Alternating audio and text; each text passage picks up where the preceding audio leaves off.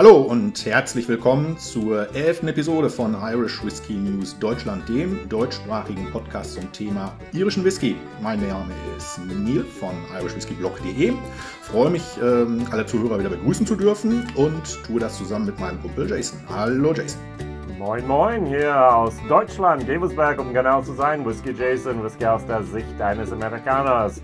Mensch Neil, wir sind ein bisschen in den Whisky, jetzt im Sommerloch bei Whisky, ja, Irish Whisky, oder? Ja, wir sind, das werden die äh, Zuhörer gleich merken, ein bisschen in einem Sommerloch, zumindest was den deutschen Markt betrifft. Ja. Denn ähm, wir starten gleich wie gehabt mit unseren Neuerscheinungen auf dem, auf dem Markt, äh, mit Fokus auf, was ist in Deutschland erhältlich. Und da haben wir tatsächlich, sage und schreibe, eine Abfüllung gefunden. Yeah. Mit Mühe und Not äh, haben wir eine gefunden, die wir da gleich vorstellen können. Ähm, ein paar mehr haben wir auf dem irischen bzw. internationalen Markt, ähm, die zum Großteil aber auch von Deutschland aus bestellt werden können. Daneben haben wir wie immer ein Fokusthema. Ja. In diesem Fokusthema beschäftigen wir uns dieses Mal mit dem, mit der Frage, was ist Whisky Bonding? Die Tradition des Whisky Bondings in Irland, beleuchten das so ein bisschen den historischen Aspekt dahinter. Und abschließend, wie immer, die News von der Grünen Insel. Das sind dafür dieses Mal doch ein paar mehr geworden. Ja, freuen wir uns drauf. Wir starten direkt rein in die Neuerscheinung. Und Jason, möchtest du uns denn mal erzählen, was denn die einzige Neuerscheinung auf dem deutschen Markt dieses Genau, genau. In diese Flasche habe ich am Flughafen in Dublin gekauft, nämlich ein Bushmills, ein Black Bush 80-20, also 80% Malz aus PX Sherryfässern und 20% Grain. 1 Liter 34,99 Euro, ah, 40%. Jo, ist tatsächlich in einem einzigen Shop bisher in Deutschland gelandet. Irgendjemand hat die Möglichkeit, an Travel Retail Flaschen zu kommen hier. Cool, oder? Ja, das ist tatsächlich, war ich auch etwas überrascht, weil ich verkannte es auch genauso wie du, nur dass die bislang an Flughäfen äh, standen und halt in Deutschland auch so über diese einschlägigen Duty-Free-Shops, wo man ja auch online teils bestellen kann, äh, angeboten werden. Aber ja, jetzt auch so erhältlich. Ähm, das Interessante hieran ist, Black Bush kennt man ja, das ist so einer der äh, beiden Standard-Blends, wenn man sagen möchte, ne, die es von äh, Bushmills gibt, neben dem Original. 80-20 spricht das Verhältnis an äh, Malt zu Grain das ist auch das Merkmal von dem normalen Blackbush, der halt einen sehr hohen Maltanteil hat, was ja eigentlich Das wusste ich vorher nicht. Dass das so ist bei Blackbush. Ja. Ja, ist, man lernt nie aus. Ne? Genau. Der Unterschied in diesem Falle hier ist tatsächlich ja eigentlich nur, ähm, dass wir kein, wie bei dem regulären Blackbush, kein äh, Oloroso Cask Finish haben, sondern TX Sherry. Ja. Sehr, sehr gut. Freue ich mich sehr darauf, eines Tages auch ein Video zu haben. Dann gehen wir rüber, denn da, was in ähm, Irland ähm, erhältlich ist. Gerade heute habe ich ein E-Mail bekommen vom irishmalts.com, der sagte, die Causeway Collections sind äh, bestellbar für äh, Irland, UK, USA und EU. und so, EU. So, von daher EU, da sind wir in Deutschland. Wir haben zwei neue Abfüllungen von Causeways Collection hier 2022. Ein Vermouth Cask, 250 Euro kostet das Ding, nur 48,2 Prozent, allerdings ein 18 Jahre altes Single Malt. Ex-Bourbon und Ex-Oloroso und dann fast ein zweijähriges Vermouth-Fass-Finish. Irland Exclusive, der erste Irish Vermouth Cask Finish weltweit. In Amerika tun wir das bestimmt seit acht Jahren. Ähm, Dad's Hat hat das dann schon, aber jo, in Irland haben sie auch entdeckt, Vermouth ist in, in Fässern und kann man damit Finishings machen. Ja, es, es, geht ja auch immer so ein bisschen, gerade bei diesen Collections, äh, nicht nur bei Bushmills, sondern allgemein ja auch immer so ein bisschen darum, das Besondere zu haben. Ähm, und wenn man dann irgendwas entdeckt, was noch kein anderer gemacht hat, dann muss man natürlich zuschlagen. Ne? Jo.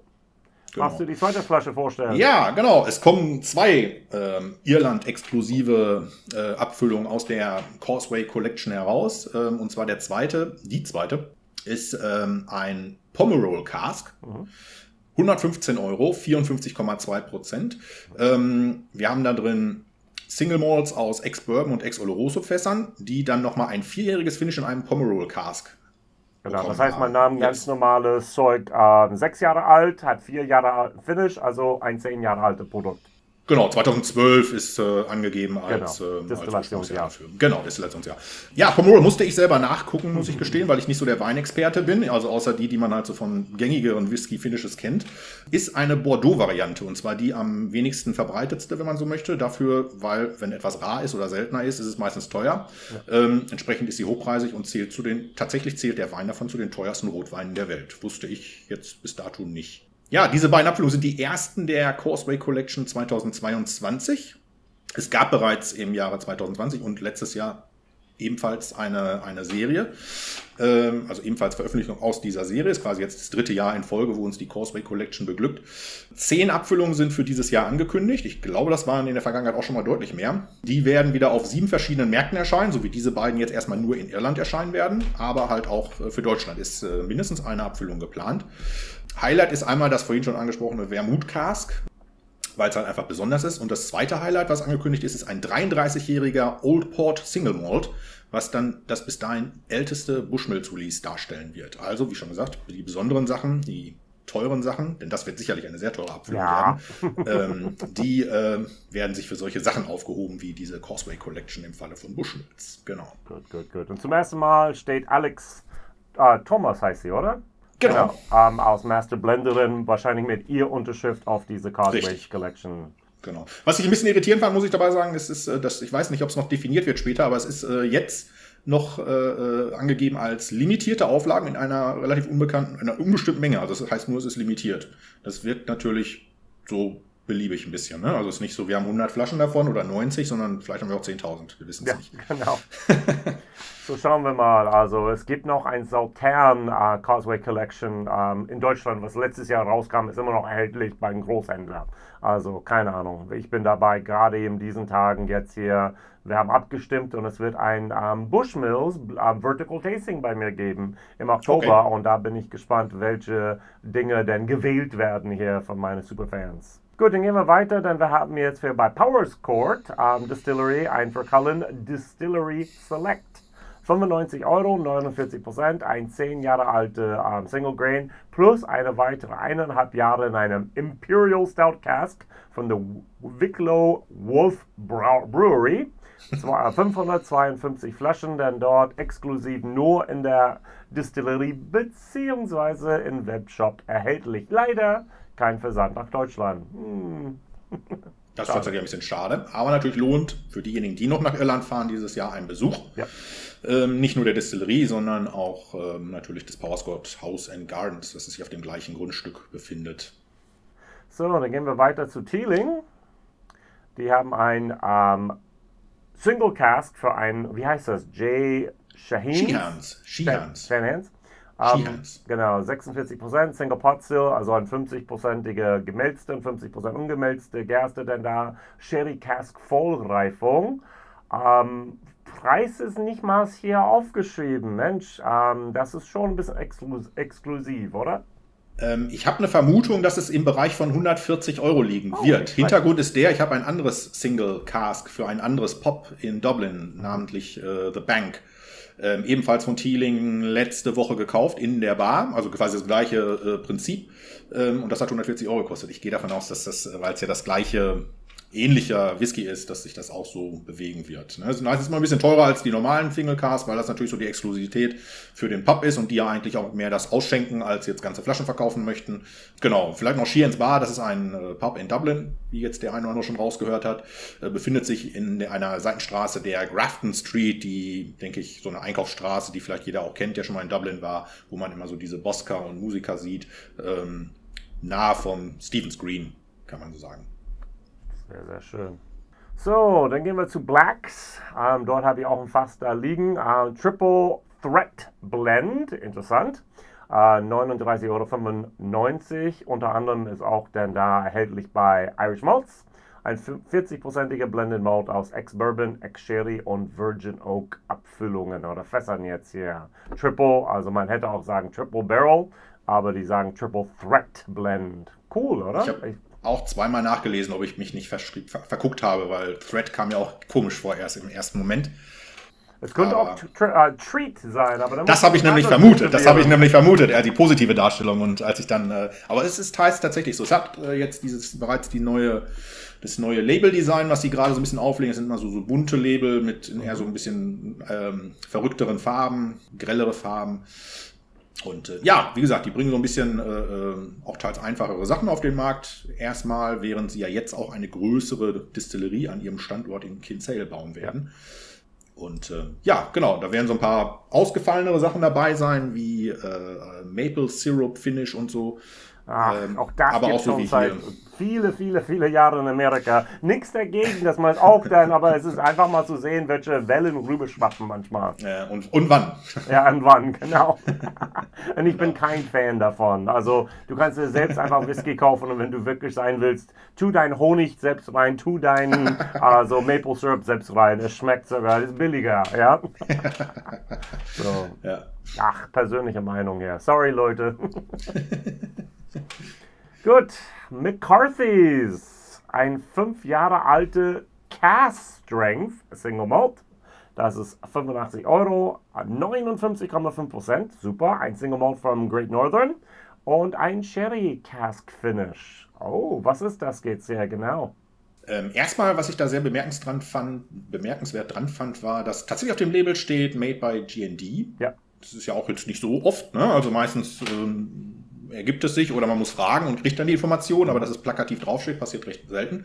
Ähm, ja, ansonsten, es ist der, die Nachfolgerversion des bereits, äh, ich glaube, in, vor anderthalb oder zwei Jahren veröffentlichten McCarthy's Blend, der auch in Deutschland erhältlich war. Hinter dem Ganzen, das ist jetzt keine Distillerie oder dergleichen, das ist äh, die Marke eines Cask Investments Unternehmens aus Dublin. Also eigentlich eher so Leute, die sagen, wir kaufen und handeln Fässer für dich, damit du äh, damit Geld verdienen kannst. Kann man halten von was man möchte. Ebenfalls haben die auch eine eigene Markenreihe aufgelegt äh, unter dem Namen McCarthy, beziehen sich da in der Produktstory so ein bisschen auf den McCarthy-Clan, also eine der äh, irischen Familiennamen sozusagen. Ein bisschen vielleicht auch natürlich, weil es den Namen sehr viel gibt und wenn du sowas als Whisky rausbringst, hast du schon mal eine gewisse Kundschaft, äh, die den Namen selber trägt, natürlich in der Hinterhand. Und äh, ja, jetzt eine fast starke Version des Ganzen, 85 Euro mit Cherry Finish. Sehr, sehr interessant. Ja, genau, warum nicht? Dann gehen wir weiter hier zu Boden. Distillery. Die haben ein Grey Coast Irish Whiskey, 44,95 Euro. 40 Prozent ist das jetzt hier Alkoholgehalt. Ist ein Blended Whisky aus Malt, also Ex-Bourbon. Das war ein Anteil von 60 Prozent. Uh, 25% Grain von Virgin American Oak und dann 10% ist das hier aus ein Malt von Virgin American Oak und 5% von Malt von Sherry. Ist das nicht irgendwie ein bisschen ähnlich, was wir von Two Stacks kennen? Die Kombination meinst du oder ja. allgemein das so aufzustellen? Diese Kombination sogar, genau eben diese Mengen. Tatsächlich, das habe ich gar nicht nachvollzogen. Hast ja. du dann konkret eine Abfüllung im Kopf, wo das so ist, wirklich? Ja, das war immer mit den fünf verschiedenen Sachen, die sie haben. Und das war fast die. Einmal sagen sie, der 10% musste eigentlich ein Triple Mode, dreifach destillierte sogar. Hm. Habe ich nicht nachvollzogen. Aber es kann natürlich sein. Kann natürlich sein. Okay, gut, gut. Das kann good. natürlich sein. Ähm, ja, erstmal, es ist eine Kooperation. Das fand ich eigentlich viel spannender daran. Also es ist nicht Buen, die es selber wirklich in Verkehr bringen, sondern dahinter steht eine ähm, steht ähm, ein, ein Getränkunternehmen, nennt sich Fluid Assets. Ja. Klingt auch wieder ein bisschen nach äh, äh Investment wegen Assets, ist äh, aber ein Getränkevermarkter aus Kanada. Die haben sich zusammengetan mit dem irischen Profi-Golfer Graham McDowell. Oh. Der unter anderem 2010, so habe ich es recherchiert, die US Open gewonnen hat. Ich unterstelle mal als Nicht-Golfer, das ist was Gutes. ja, ähm, der US Open ist schon äh, ganz, ganz wichtig. Ja, Bundesliga, okay. so irgendwie, ja. Also das ist das also ist kein ganz Sinn von ähm, vom Tennis, ja. Äh, okay. Also kein ganz untalentierter Mensch. Nee. Ähm, der hat sich auf jeden Fall gesagt, ich möchte gerne einen Whisky rausbringen, hat sich dafür mit dem äh, kanadischen Getränkehersteller zusammengeschlo äh, Vermarkter zusammengeschlossen und mit der Bowen Distillery, wo natürlich nicht so ganz klar ist, was deren konkrete Rolle jetzt in diesem Falle war, da sie ja den Whisky dafür noch nicht selber herstellen. Aber zumindest äh, stehen sie als Kooperationspartner mit drauf. Und äh, ja, die Marke nennt sich Grey Coast und so wie es sich so rausliest, wird's wohl, wird der gute Graham McDowell wohl noch das ein oder andere mehr jetzt dann in, künftig auf den Markt bringen. Und äh, er hat sich halt auch zum Beispiel, so steht es da ähm, in den Erklärungen, diese Kombination selber zusammengesucht. Also er hat gesagt, ich möchte gerne von dem Fass und davon noch ein bisschen mehr und so weiter und so fort. Ja. Jo. Das ist das Produkt daraus. Interessant, interessant. Es gibt tatsächlich www.greycoastwhisky.com schon ja. und alles. Da habe ich auch die, da habe ich auch diese Kombination auch, weil ja. ich hatte erst gedacht, okay, das ist so ein ganz normal, so naja, so ein Blend, ne, so zusammengesucht. Ja. Hauptsache wir haben so ein Markenlabel, aber es geht relativ tief rein, was man da so an Informationen tatsächlich kriegt, auch über den Golfer selber. Ähm, fand ich recht transparent und offen und äh, ja, hat mir ganz gut gefallen. Und Preislich auch, denke ich, völlig okay. Mhm. Das ist auch interessant, dass es dann Kanada und Irland ist, nicht Amerika ja. und dann da ja. Irland. Auch super. Ja, auf jeden Fall.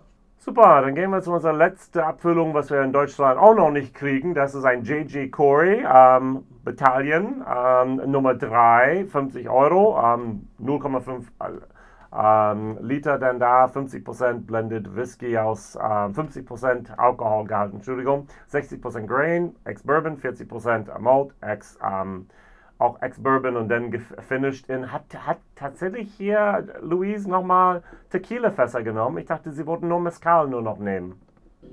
Stand in der Beschreibung so drin. Okay. Habe ich so übernommen. Ja, genau. ja, weil sie hat mir gesagt, du, Tequila war, aber Mezcal war, hat viel, viel besser mit ihr Whiskys denn da. Ist vielleicht das Verhältnis, was, was ist, ist dann vielleicht ein bisschen verrutscht zu Ups, Tequila, Mezcal. Man weiß es nicht. Ja. Ähm, ja, 900 Flaschen gibt es davon. Mhm. Ich habe mal noch ein bisschen nachvollzogen, es ist Nummer 3, wie du gerade eingangs sagtest. Ich habe noch mal nachvollzogen, was waren denn Nummer 1 und 2, also das ist das mhm. dritte Batch sozusagen.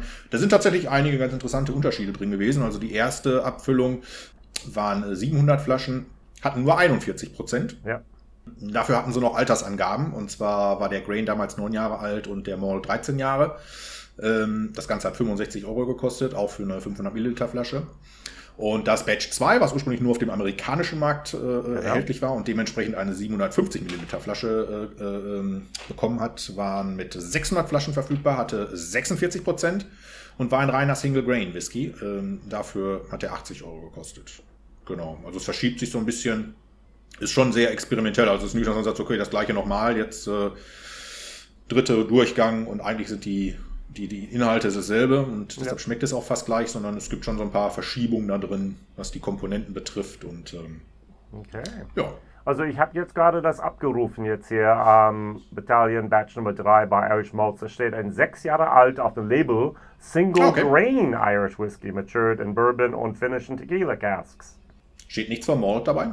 Nee. Weil die Information habe ich aus dem Text von denen selber geholt. Ja, okay. So, zumindest auf dem Label steht das nicht. Und natürlich, hm. es wurde genannt hier nach dieses St. Patricio ähm, hm. Bataillon, ähm, der da, der war ein Ire, der damals in der mexikanischen Armee äh, während der mexikanisch-amerikanische Krieg 1846 bis 48 gekämpft hatte.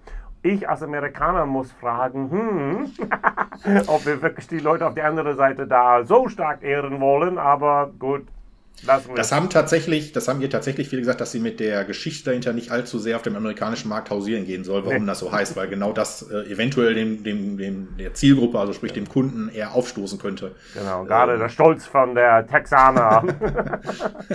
also nicht, dass der derjenige war bei St. Alamo, der alles am Ende denn dort da tatsächlich niedergemetzelt hat. Also.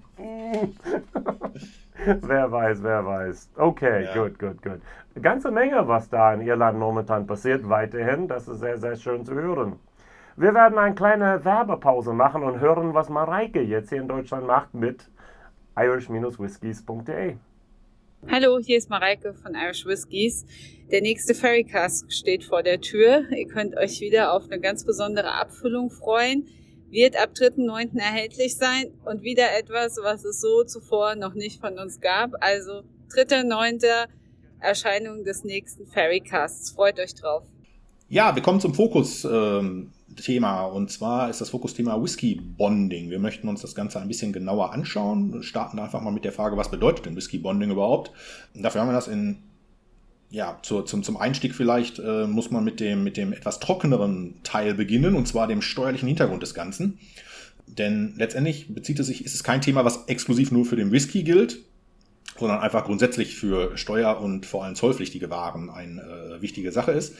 Und zwar geht es grundsätzlich erstmal darum, dass jemand ähm, benannte steuerlichen oder abgabenpflichtigen Waren einlagert, ohne sie dabei groß nennenswert zu verändern. Hierbei geht er dann gegenüber dem Staat die Schuld ein, also der Staat in dem Falle derjenige, der die Steuer und die Abgaben kassieren möchte, die Schuld ein, dass er diese Waren dann später, wenn er sie exportiert oder verkauft, äh, versteuert oder beziehungsweise verzollt. Das ist ein weltweit relativ verbreitetes Prinzip. Vor allem in der EU ist es so äh, ähm, in allen Mitgliedstaaten äh, angemessen, aber auch die USA machen zum Beispiel so, das United Kingdom, nicht mehr EU-Mitglied, ja äh, ebenfalls. Dies, für diesen Warehouses gibt es verschiedene Varianten. Manche davon gehören dem Staat und werden von dem betrieben.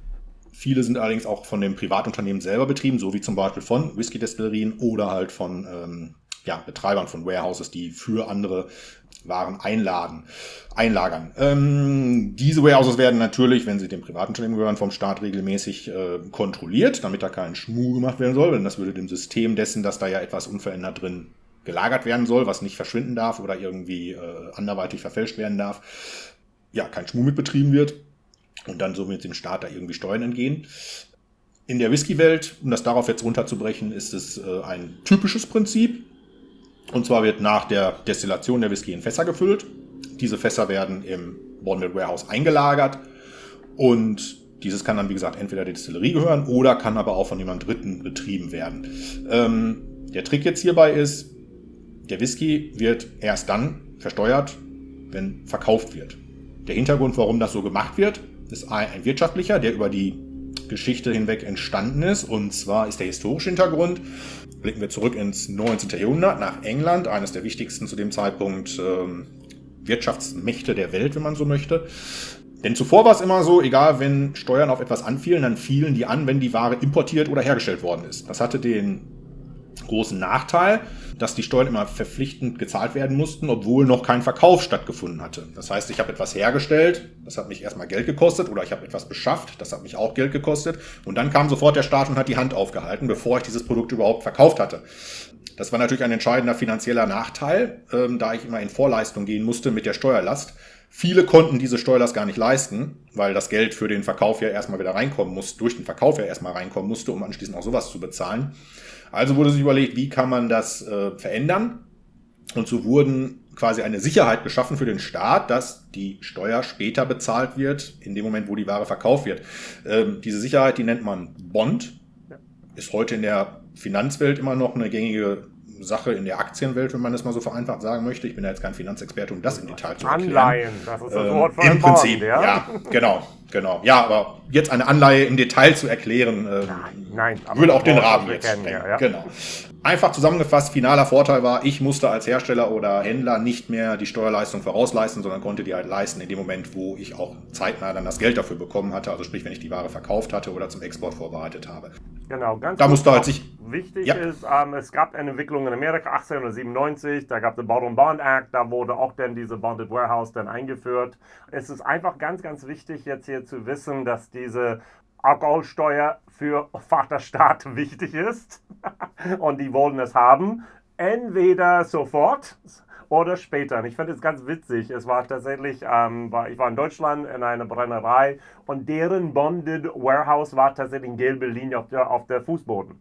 Ja, alles, was hinter der gelben Linie ist, ist dann zollagert. Alles, was über diesen gelben Linie war, dann war nicht verzollt. Ja, und so weiter. Und dann, man konnte tatsächlich jedes Mal ein- und auskragen, wenn man über diesen gelben Linie ging. Es muss nicht ein ganz großes Lagerhalle sein, wo man mit, mit, einer, äh, mit einer Schießwaffe dann da steht und mit einem Schloss, wo der Besitzer und der Zollbeamte nur noch diesen Schlüssel hat. Früher war es zum Teil so. Aber es ist einfach mal dieses Ort, wo noch nicht bezahlt wurde, diesen Alkoholsteuer, der fällig ist. Und das wurde dann da diese Vereinbarung zwischen Regierung und zwischen der Produzent oder der Besitzer von dieser Halle, diesem Ort, dass das, sobald es rausgenommen wird, da wird es fällig. Ja, das ist ein Bond. Meine Worte. Genau. Ja, genau. Es ist im Prinzip, dass der, der, derjenige, der das betreibt und der die Waren hat, gibt quasi eine Garantie ab, wenn man so möchte, dass er das bezahlt. Ne?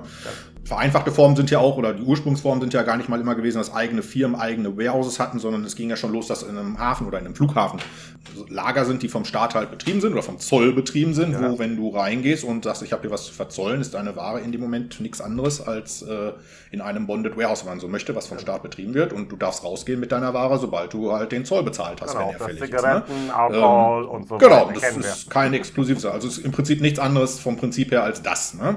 Klar, da gibt es zig Möglichkeiten, um da äh, Dinge zu umgehen und gerade du hast es angesprochen, das ist ein sehr wichtiger Punkt ist ja, warum gibt es das überhaupt? Klar, der Staat hat mit wenn wir jetzt mal beim Whisky wieder bleiben, mit äh, steigendem Konsum und steigenden Produktionsmengen ähm, Ende 18. und gerade im 19. Jahrhundert gemerkt, das ist eine große Einnahmenquelle. Vorher gab es ja auch schon zahlreiche Versuche zu besteuern, wenn wir uns dann wieder an die Themen wie Pochin zurückdenken, die dann erfolgreich die, äh, äh die Steuerzahlung vermieden worden ist, ja auch von den Leuten, die es hergestellt haben.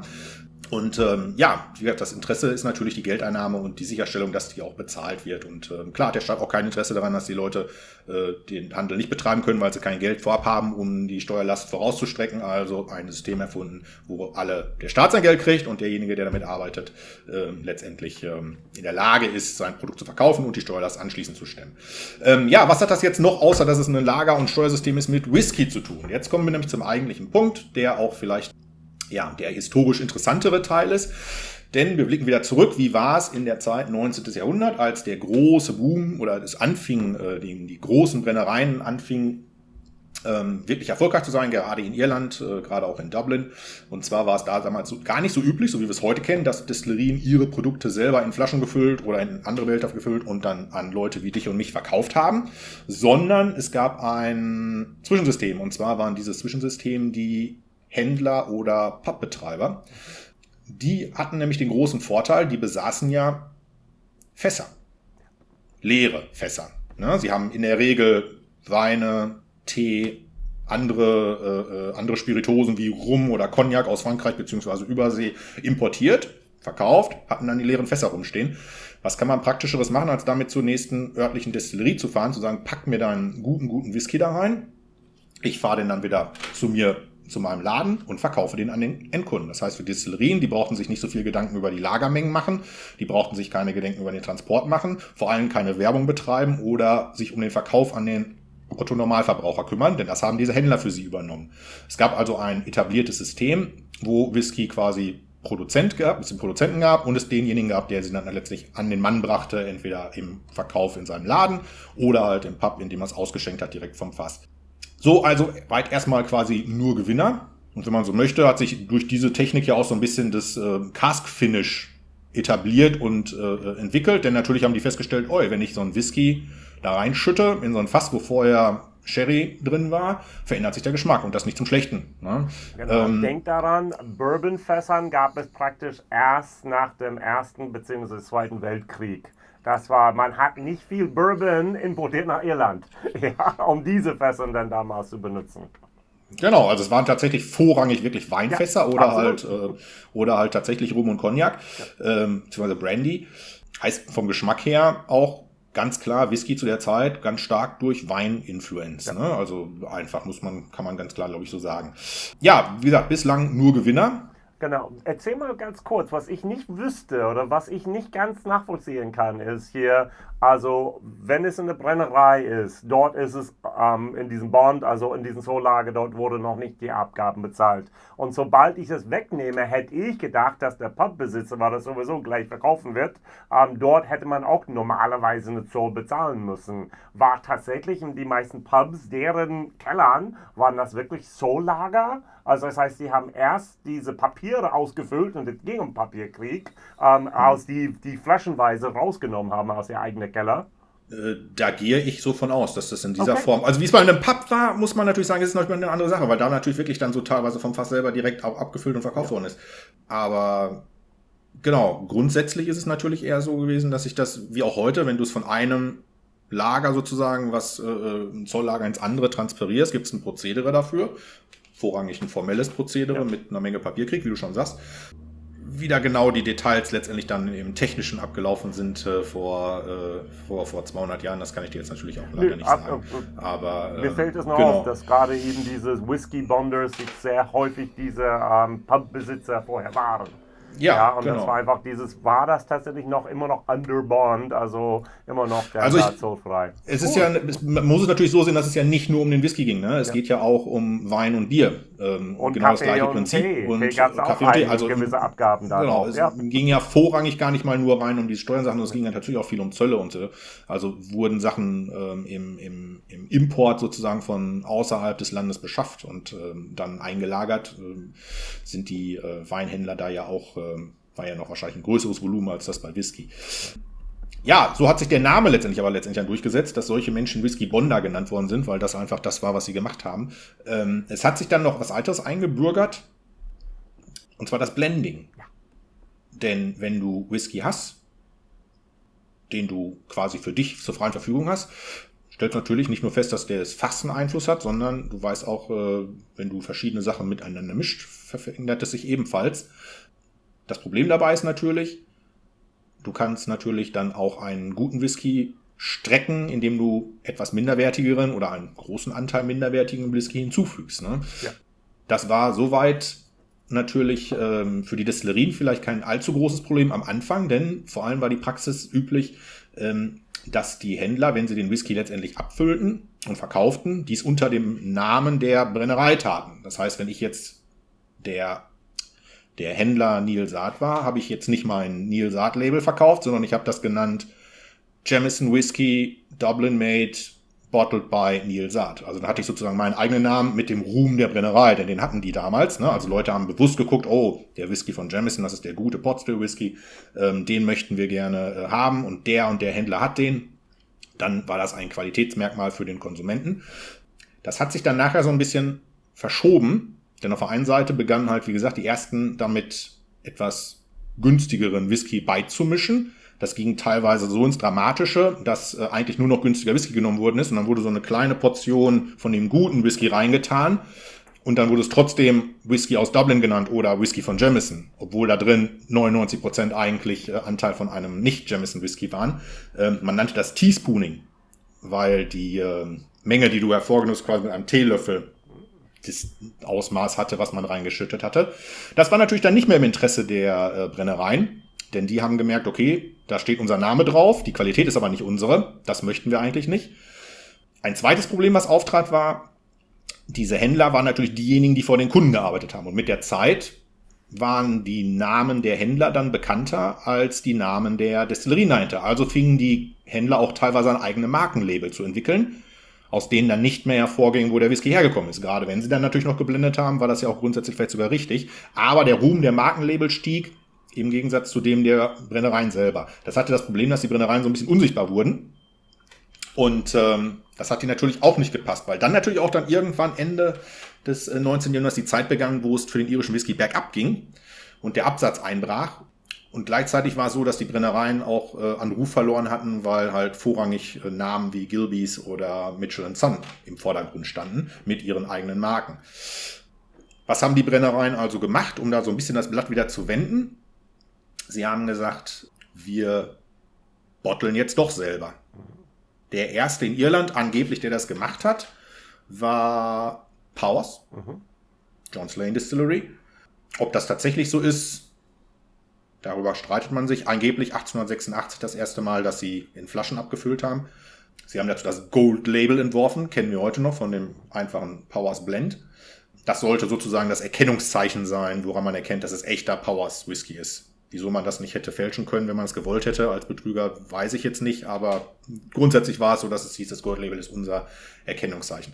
Problem hatten jetzt wieder die Bonder, denn auf einmal fingen die Destillerien halt nicht mehr an, ihren Whisky an sie zu verkaufen, fassweise, sondern machten das halt alleine aus Angst und Misstrauen gegenüber den Whisky-Bondern.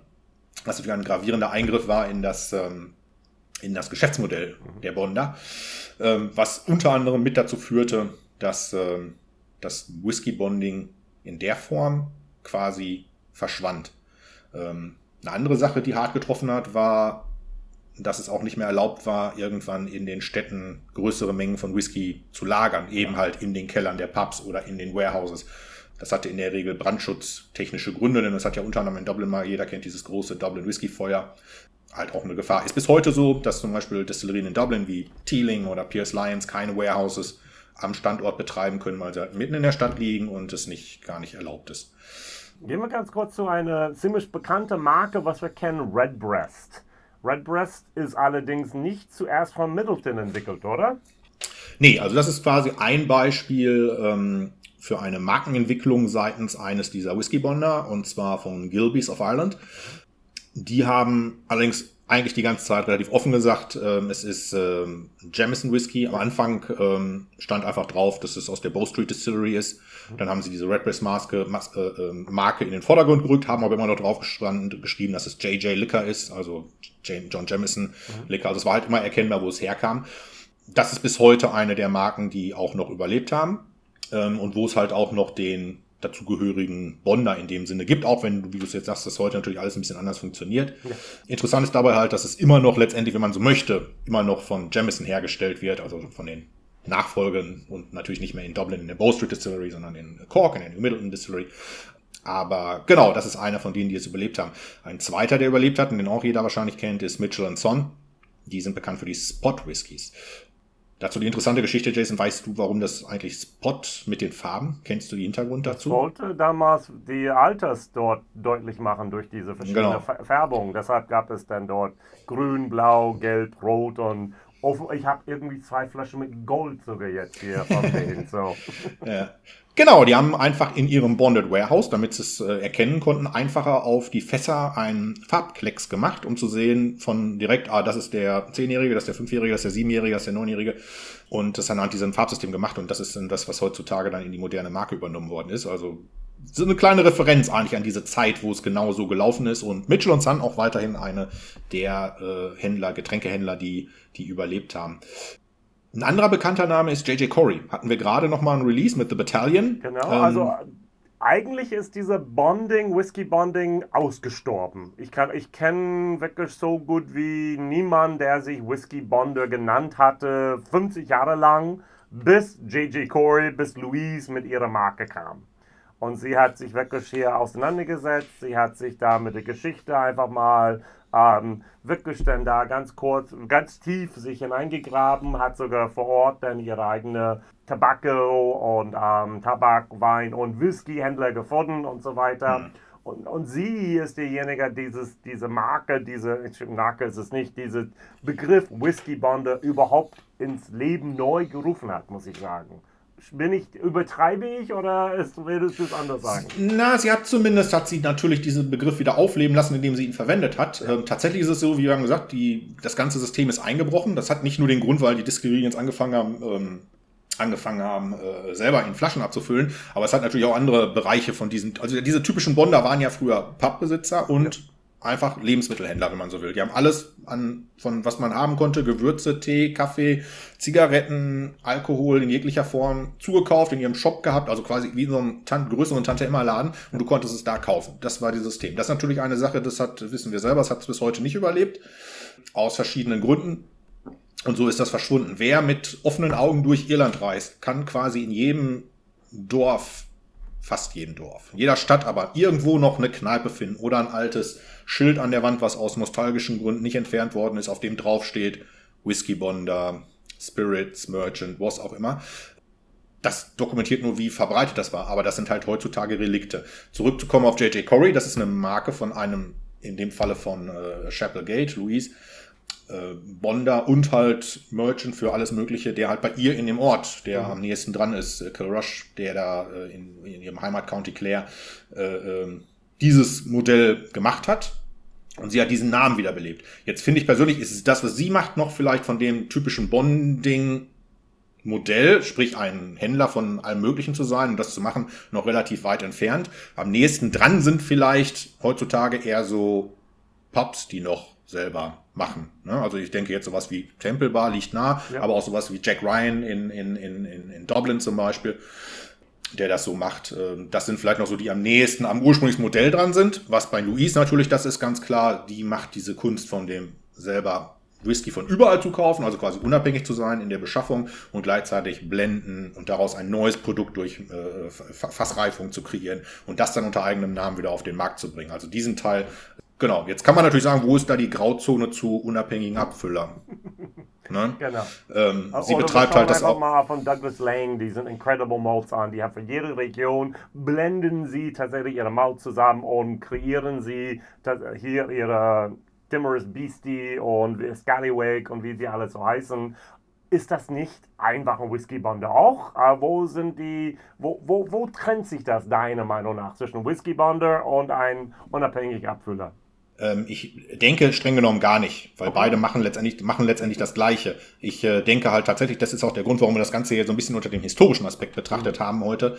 Ähm, ich denke einfach, wenn man sieht, was waren Whisky Bonder, und das ist halt so dieser Gemischtwarenhändler, der das auch gemacht hat, ähm, also sprich, der auch Whisky gelagert, auch Whisky gereift, Whisky geblendet und dann anschließend verkauft hat das ist Whisky Bonding im klassischen Sinne. Heute, denke ich, gibt's da, ist es schön, wenn dieser Begriff wieder aufgelebt wird, weil er halt auch traditionell mit diesem Geschäft äh, und dem Tun, was dahinter steckt, verbunden ist.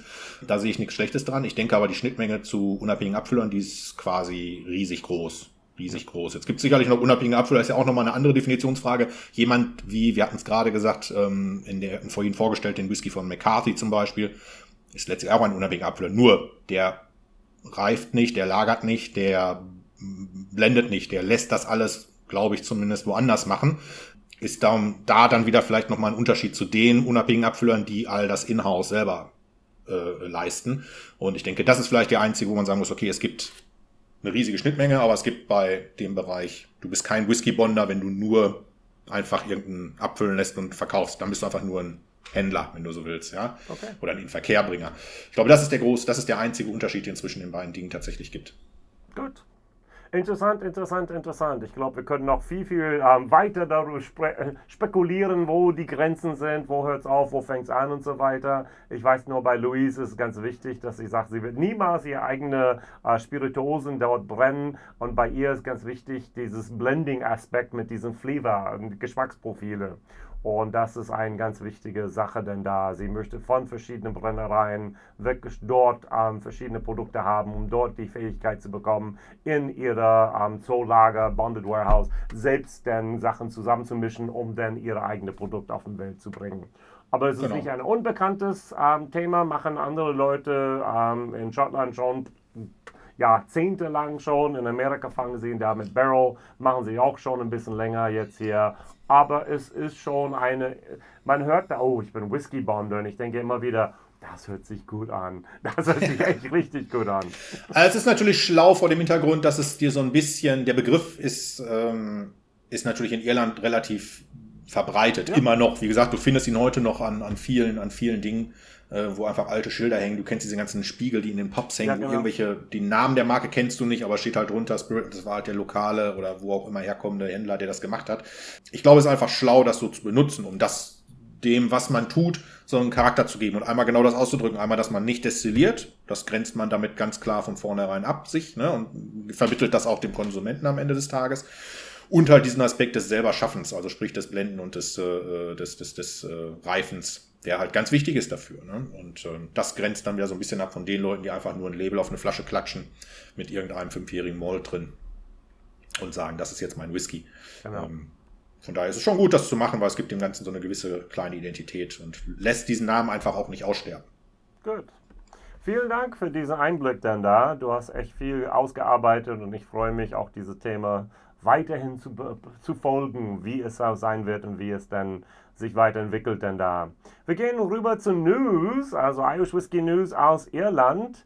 Und unsere erste Sache, was wir haben, geht um Whiskey Live Dublin. Wir waren beide denn da, 2022 jetzt denn da. Und die haben tatsächlich durch die Messeneinnahmen ähm, und durch die Spenden denn da 45.500 Euro an den Down Syndrome Dublin gespendet. Das ist beinahe doppelt so viel, wie sie bei der letzten Messe 2019 spenden könnten. Genial, oder? Große Summe, genau, dass es so gewachsen ist, hängt natürlich sicherlich auch damit zusammen, dass das äh, ganze, dass die ganze Messe gewachsen ist, also eine größere Venue, also größere Halle. Ähm, Bei jeder Eintrittskarte wurde 10 Euro gespendet, hm, jede Einnahme ja. von ja. der Garderobe wurde gespendet und viele andere Sachen, die haben die ähm, Tombola, äh, Tombola gemacht, wo auch das auch dann diese, ähm, das Geld auch mit eingenommen wurde und auch gespendet wurde. Also Hut ab, ja. Respekt. Und 10 Euro, ich meine, die Karten haben, glaube ich, um die 45 Euro gekostet. Ja plus minus. Da sind 23% Umsatzsteuer drin. Ziehst du die raus, ziehst du die 10 Euro raus, ist das kein kleiner Anteil. Ne? So, ja, das ist Ab schon eine gute Sache. Apropos Whiskey Live Dublin 23. Es gibt schon einen Termin am 19. Ja. und 20. Mai. Was ist anders? Es bleibt die gleiche, die gleiche Halle, RDS ja. in Dublin. Hat mir auch sehr gut gefallen. Ich glaube, da sind wir uns einig, dass es das eine Top-Location dafür gewesen ist. Sehr gut. Entscheidender Unterschied wird sein, es gibt nicht nur die üblichen, also bislang gab es immer drei Sessions, eine am Freitag, Nachmittag und Abend und eine dann am äh, Samstag Mittag bis Nachmittags und eine dann am Samstagabend. Jetzt gibt es vier, denn man hat noch eine Freitag-Früh-Session sozusagen mit reingeschoben, die dann schon mittags stattfindet. Tickets sind sofort erhältlich, ab sofort erhältlich. Ähm, kosten, glaube ich, wieder so genau das gleiche. Irgendwas um die 45 Euro für eine Session. Ähm, ich finde das ehrlich gesagt sehr interessant, weil ich glaube, die Freitagssession, die könnte gut sein. Denn da ist wahrscheinlich nicht mega viel los und für Leute wie dich und mich, die gerne mit Leuten viel reden möchten und äh, das auch nicht tun müssen, nachdem die schon äh, äh drei Sessions auf dem Rücken haben, ist das, glaube ich, eine schöne Sache. Und für dich sowieso, ich denke mal, wenn du wieder hinfährst, wirst du ja auch deine Interviews wieder fortsetzen wollen. Eine zusätzliche Runde gewonnen. Ja, genau. Ich habe tatsächlich 45 Leute interviewt dann da in diesen drei Sessions. Und da fehlte mir buchstäblich ein paar. Also von daher, vielleicht kriege ich das nächste Mal mit allen Leuten dann einmal hin. Wer weiß. Ja. Vielleicht kriege ich sogar meine 60 Interviews da zusammen in vier Sessions. Ouch. Wer weiß. Ich brauche mehr Akkus. ja, hast ja ein Jahr Zeit noch, genau. Ja, auf jeden Fall, äh, den Termin sollte man sich, äh, denke ich, äh, vormerken, weil ich denke, du als auch ich, wir können es jedem, der sich für irischen Whisky interessiert und einfach mal die komplette, nicht die komplette, aber ein Großteil der irischen äh, Whisky-Industrie geballt an einem Wochenende in Dublin sehen und erleben möchte, da führt kein Weg dran vorbei. Man kann es auch mal sagen, der Eintrittspreis ist um die 45 Euro und du hast halt pro Session und du hast halt ähm, quasi getränkefrei drin, wenn du so möchtest. Ne? Also du kriegst ja ein CL von allem ausgeschenkt, was du bis du Stopp sagst. Anders als es ja oftmals in Deutschland der Fall ist, wo du halt Eintritt bezahlst, bisschen weniger und dann anschließend ja für das, was du konsumierst, auch noch bezahlst. Das ist da immer schon mit drin. Und äh, wenn man da was kennenlernen möchte, dann ist es einfach ideal. Beste Empfehlung, zwei Sessions machen, Rundgänge machen Masterclass buchen, die ja auch immer noch stattfinden. Ja. Und Spaß haben. Genau. Genau. Um genau zu sein, da haben 48,46 Euro okay. die Tickets jetzt hier. Also von daher. Okay. Okay. So, sehr, sehr gut. Dann gehen wir weiter jetzt hier. Was haben wir denn da? Wir haben irgendwelche nette Fässern von einer Brennerei aus Nordirland.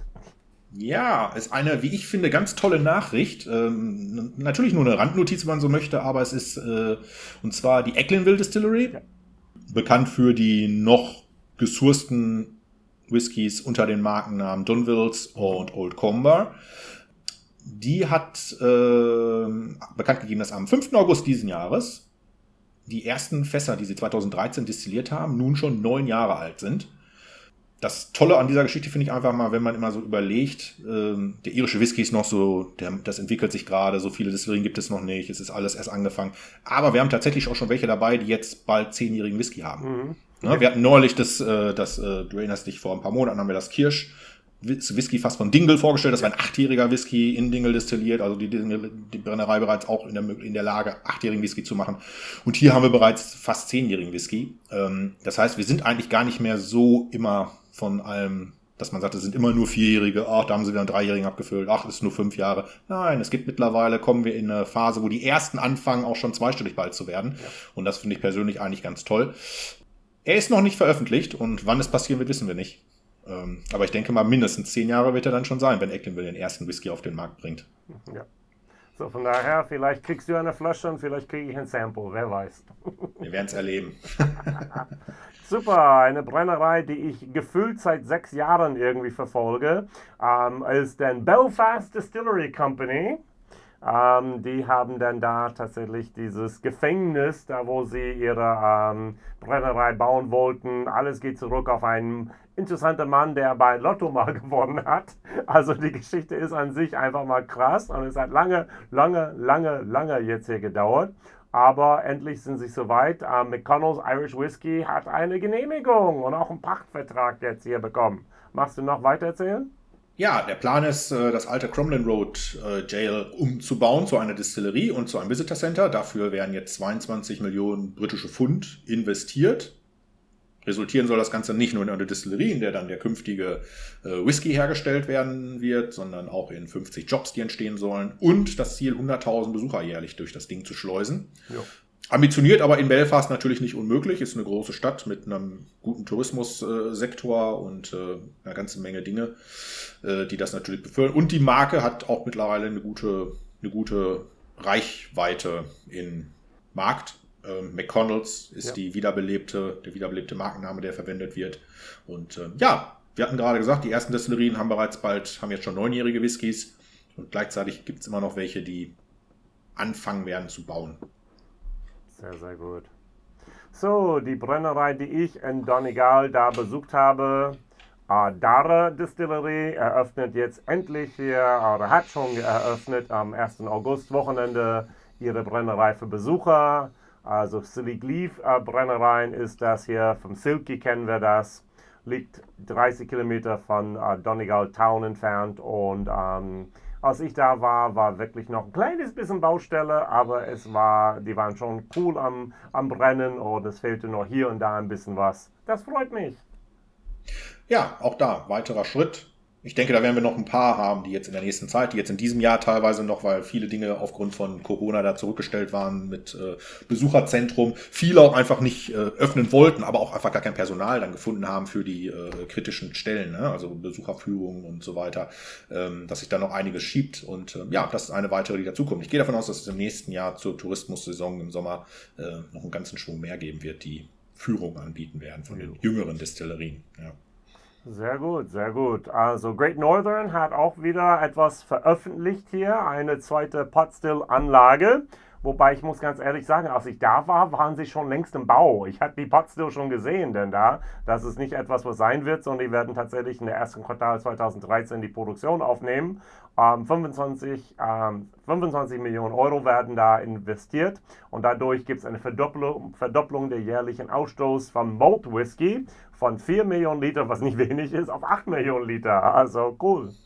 Ja, das sind natürlich so Stöße, die du nur machen kannst, wenn du eine Dimension hast wie äh, Great Northern. Ja. Ähm, das mal eben so machen. Also faktisch bauen sie ja eine zweite Distillerie, wenn du so willst. Ne? Also es ist ja eins zu eins. Alles wird immer noch von der gleichen Kontrollraum ja. äh, gesteuert werden können. Also das ist, das war denen ganz wichtig. Die haben um diesen Steuerraum herum gebaut, sodass die gleiche Anzahl von Menschen der doppelte äh, Menge von Whisky produzieren können.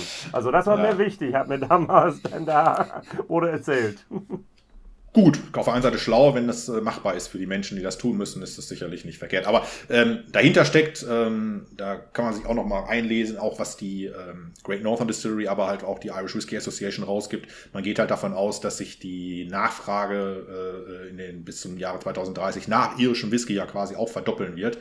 Und dass dann einfach in den nächsten zehn Jahren eine riesige Lücke entstehen wird zwischen vorhandenem Whisky und, äh, und der Nachfrage, also eine riesige Angebot, eine Nachfragelücke da auftreten wird. Angebotslücke ist das Wort eigentlich, Angebotslücke auftreten wird.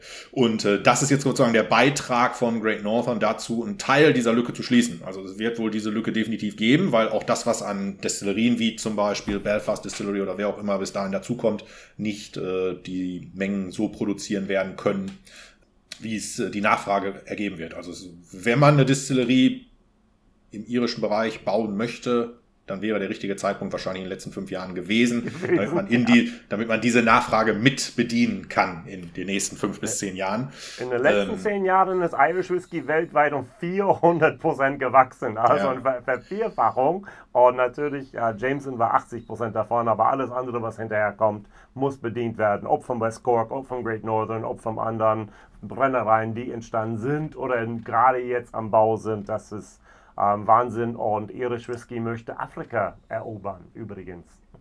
Ja, da sind diese, es gibt natürlich diese Märkte, die äh, stark wachsen. Ne? Da gehört ja. in Afrika so Länder wie Nigeria, glaube ich, dazu, äh, aber natürlich auch in Südamerika sind da so Länder wie Brasilien, die ja. äh, einfach äh, die Nachfrage da wächst ganz groß. Und irischer Whisky sieht da natürlich Chancen, weil das keine Länder sind, die bereits von anderen Whisky-Nationen größtenteils dominiert werden. Ne? Also das ist nicht so, dass irgendwie die Leute in äh, Nigeria ein Riesenfebel für Scotch haben und es deshalb da schwierig ist reinzukommen, äh, sondern da hat man halt eine, kann man halt noch ähm, Pionierarbeit leisten und äh, aufbauen. Und das äh, geht da rein. Aber es ist nicht natürlich auch gerade bei so Distillery wie Great Northern, es ist nicht nur, dass es irgendwelche Whiskys sind für White Label Produktion oder für äh, unabhängige Abfüller dergleichen.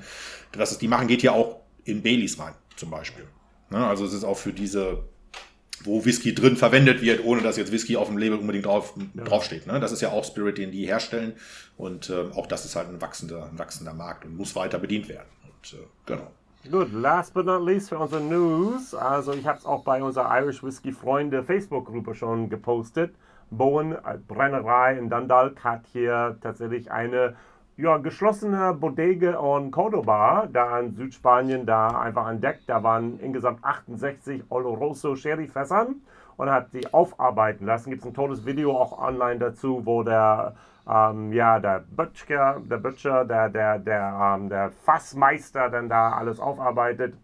Geschätzen sie 100 Jahre alt Und die mhm. waren ohne diese Deckung, wahrscheinlich wären sie verloren gegangen. Und die Brennerei hat diese Fässer Anfang August mit eigenem Potstill äh, nach dieser historischen Ma Mashbills denn dort befüllt. Zehn waren sofort weg für unabhängige Abfüller und der Rest ähm, haben sie für eigene Bestand. Und wir müssen ungefähr 10 bis vielleicht 20 Jahre warten, bis wir diesen Juice hier probieren werden. Ist so. Ist so, aber ist eine spannende Geschichte, die sie auch gut aufbereitet haben. Du hast das Video erwähnt.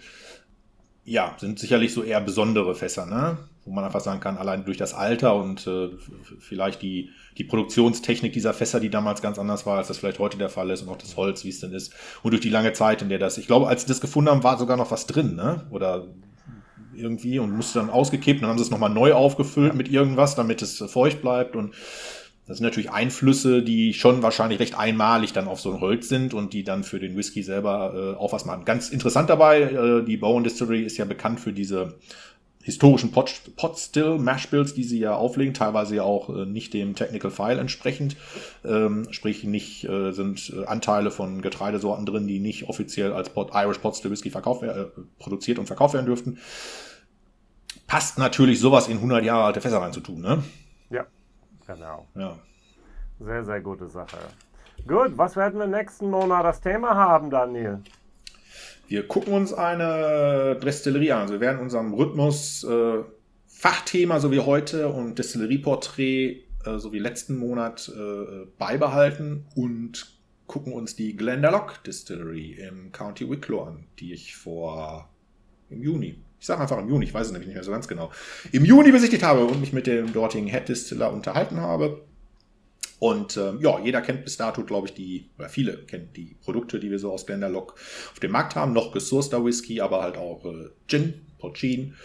Und ähm, ja, wir gucken uns mal an, was es da so zu sehen gab, was es darüber zu erzählen gibt und was so die Pläne der Brennerei für die nächsten Jahrzehnte, kann man sagen, ja. sind. Genau. Sehr, sehr gut. Schön, also falls jemand uns kontaktieren möchte, ähm, wir haben eine Webseite www.irishwhiskeynews.de. Ihr findet uns denn da. Social Media ist einfach Hashtag irishwhiskey.de und E-Mail-Adresse ist irishwhiskey.de at gmail.com. Irgendwelche ähm, Fragen, Anregungen, schreibt es einfach dahin. Vielleicht auch ein, ähm, ein Like geben oder auch ein 5-Sterne-Review äh, hier geben bei deinem Lieblingspodcast. Anbieter, sodass mehr Leute hiervon erfahren. Und vielleicht hast du noch jemanden in deinem Kreis, der auch gerne mehr über Irish Whisky lernen möchte. Einmal im Monat reden wir ein bisschen, geben einfach Informationen hier weiter und wir würden uns freuen, wenn noch mehr Leute da auch dieses äh, Podcast zuhören würden. Genau so sieht es aus. Immer schön fleißig teilen auch gerade auf unseren Social Media Kanälen, äh, wo wir immer wieder publizieren, was die neuesten Folgen sind und äh, auch so ein bisschen zwischendurch immer mal wieder versuchen, was einzustreuen. Und äh, ja, wir freuen uns über jedes Feedback. Ansonsten bedanke ich mich für alle, bei allen beim Zuhören, fürs Zuhören. Dir, Jason, für die Zusammenarbeit heute wieder. Ich hoffe, du hattest so Spaß wie ich. Ja, und ich freue mich auf den nächsten Monat, wenn wir wieder da sind. Wie gesagt, ein anderes Fokusthema und die Neuforschung. Vielleicht haben wir dann sogar mehr als nur eine aus Deutschland. Wir werden es erleben. Alles Gute, bis dahin, ciao. Tschüss.